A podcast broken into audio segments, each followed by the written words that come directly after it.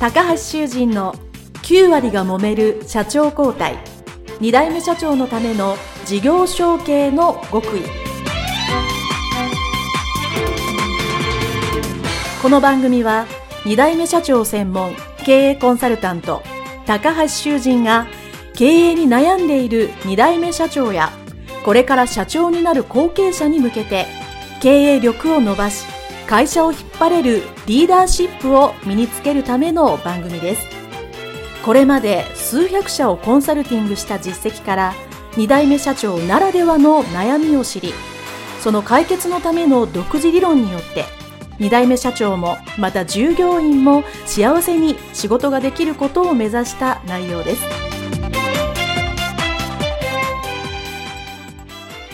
皆さんこんにちは。事業承継コンサルタントの高橋修人です。本日は株式会社後継者 DC 研究所大島社長のインタビューその2でございます。えー、その1ではですね、大島社長が後継者時代非常に活躍されていたというお話をさせていただいたんですけども、えー、その中でね、漠然とした不安があったというところがいろいろあったんですけど、えー、その2今日はですね、えー大島社長の人生を一変させた阪神淡路大震災の起きた出来事から始まります。えー、本当にもう、私も被災者だったのね、わかりますけども、世の中が一変したという表現が間違いない、えー、出来事でしたので、そこから本当に後継者、後継社長としてご苦労されたという内容になってますので、ぜひお聞きいただければと思います。えー、それでは大島社長のインタビューその2、スタートまあ一番の、あの、まあ大変なことっていうのは、まあ阪神淡路大震災に、あの、お会いになったと、あの、いうことで、そのあたりちょっとお話も聞いていいですか？そうですね。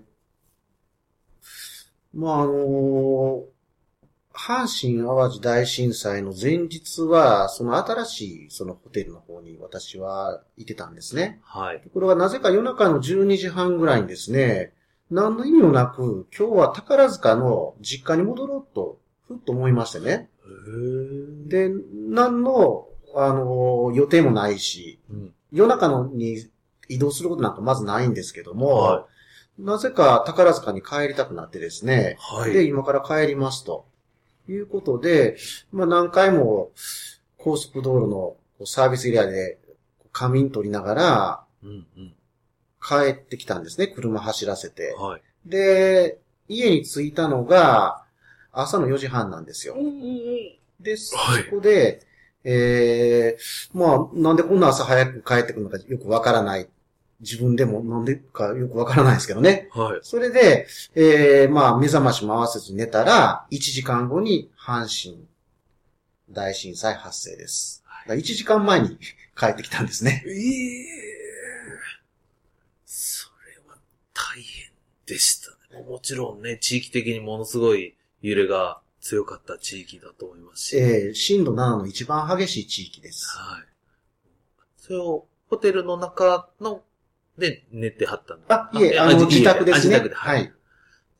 自宅も大丈夫あ自宅ももう半壊に近い状態ですね。で、そこから、えー、ホテルまでは近かった？え、あの、車で5分ですので。車で行けましたちなみに。あ、だ、大丈夫でしたね。あ、道は良かったんですね。えはい。で、見に行かれますよ、ね。ええ。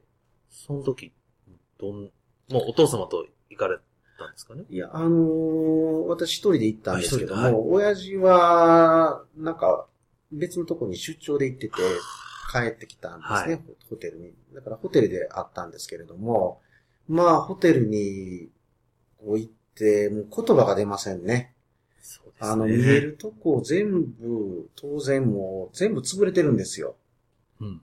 窓ガラスが割れてるなんていうのは当たり前。はい。壁にクラック入ってるのは当たり前。もう足の踏み場もないですし。はい。で、大きなこう、大宴会場の高いこう天井からこう、シャンディレが下に落ちて潰れてるとかですね。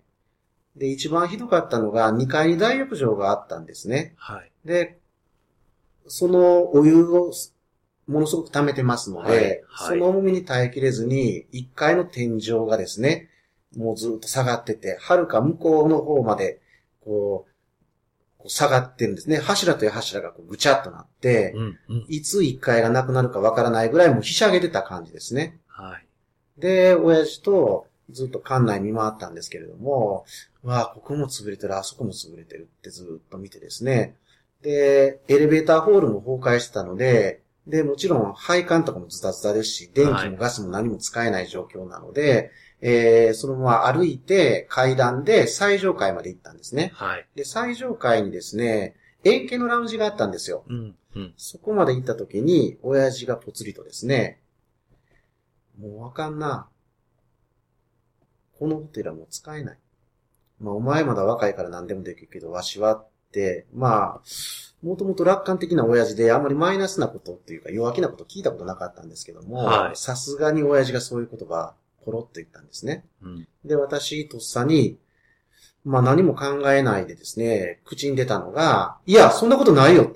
うん。可能性あんた頑張ろうよ。うん。うん。まあ、なんかそういう時って前向きな言葉を言うってなんかドラマでも結構ありますよね。はい。だから多分なんかそういう感じで言ったと思うんですよね。うん。で、本来ならば建築の先生方は全員このホテルはもう解体するしかない。うん。使えませんっていうもう判断をみんな下してたんですけども、私がそういった言葉を言ってしまったものなので、物事が再開の方にザーッと動いていって、うん。で、無理に無理を重ねたんですけれども、平成7年、その年の末になんとか再開することができたんです。はい。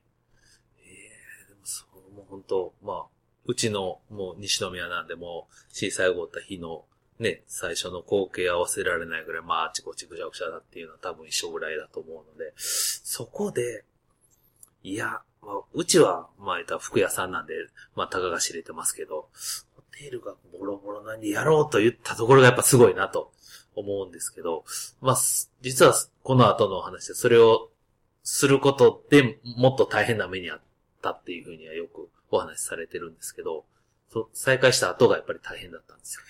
そうですね。まあ、再開ができた時はですね、やっぱ周りからは、大島くんよかったね、と再開できてと、うん震災大変だったでしょうって言われたんですけども、はい地獄が始まったのは実は再開からです。で、無理に無理を重ねた再開なので、大浴場の補修が間に合わないうんでお客さん来られてるわけですね。はい。はい。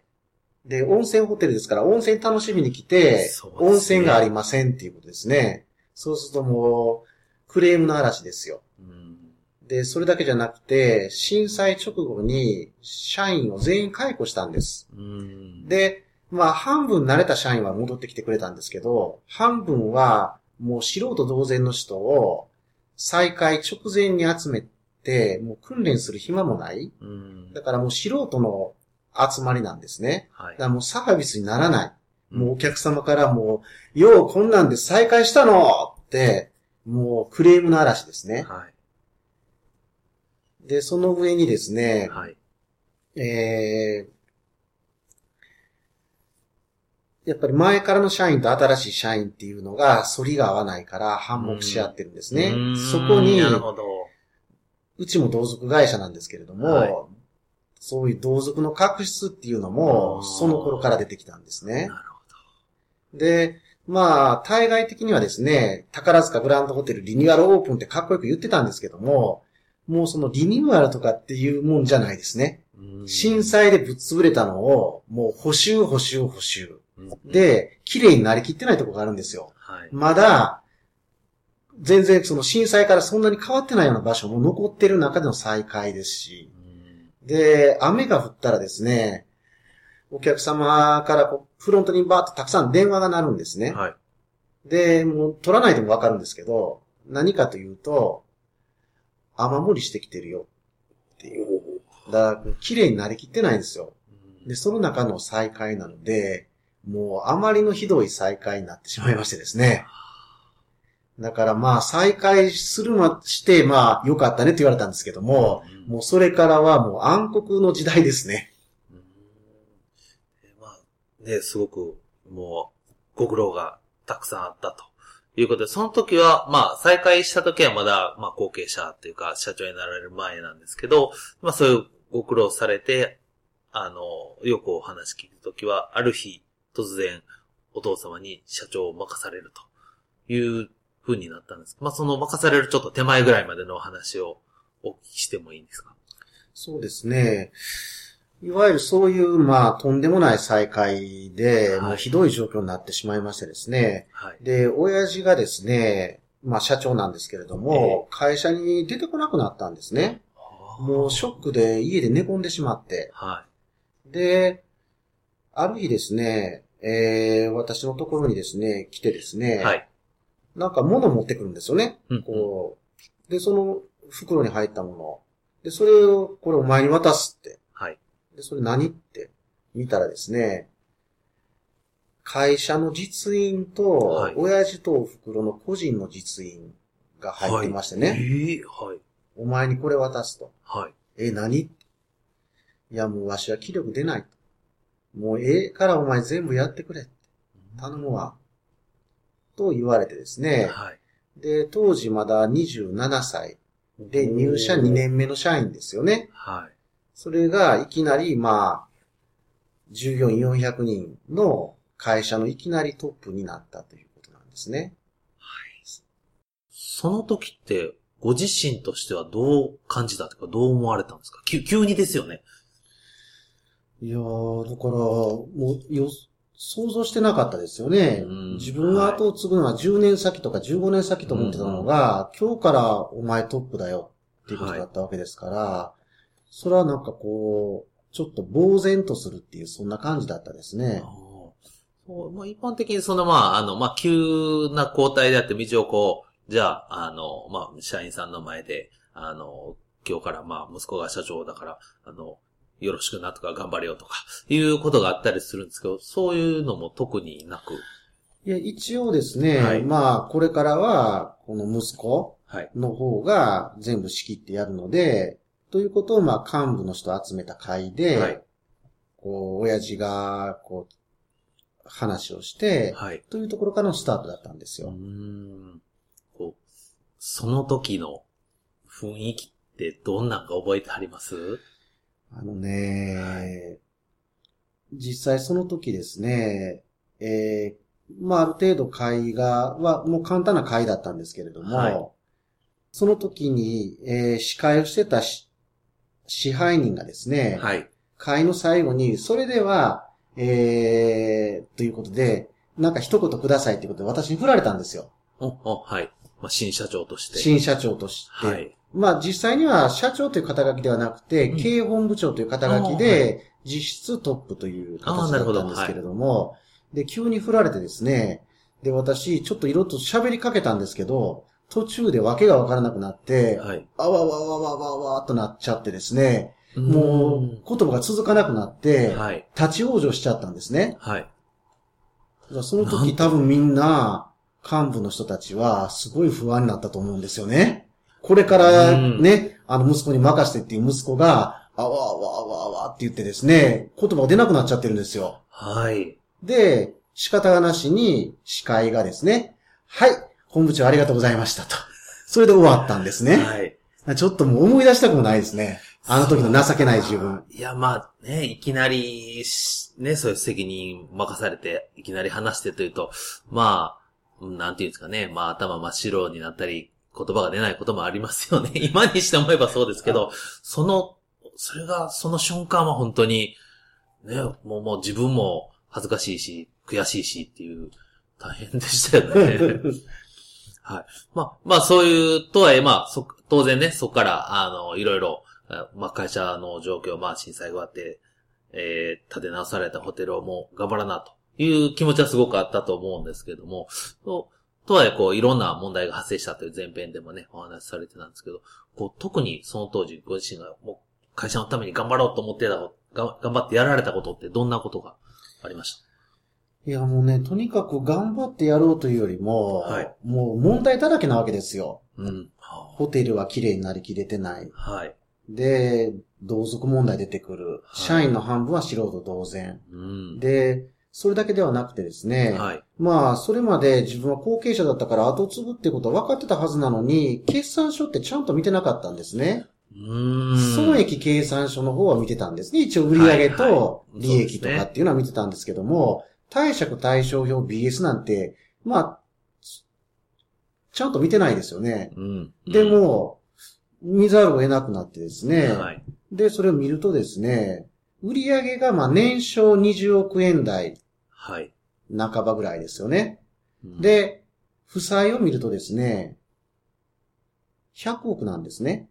まあ正確には97億円ですよ。97だから年商の4倍の借金なんですね。はい。おー。だから、最初多いな。いやいや、多いなじゃないですよね。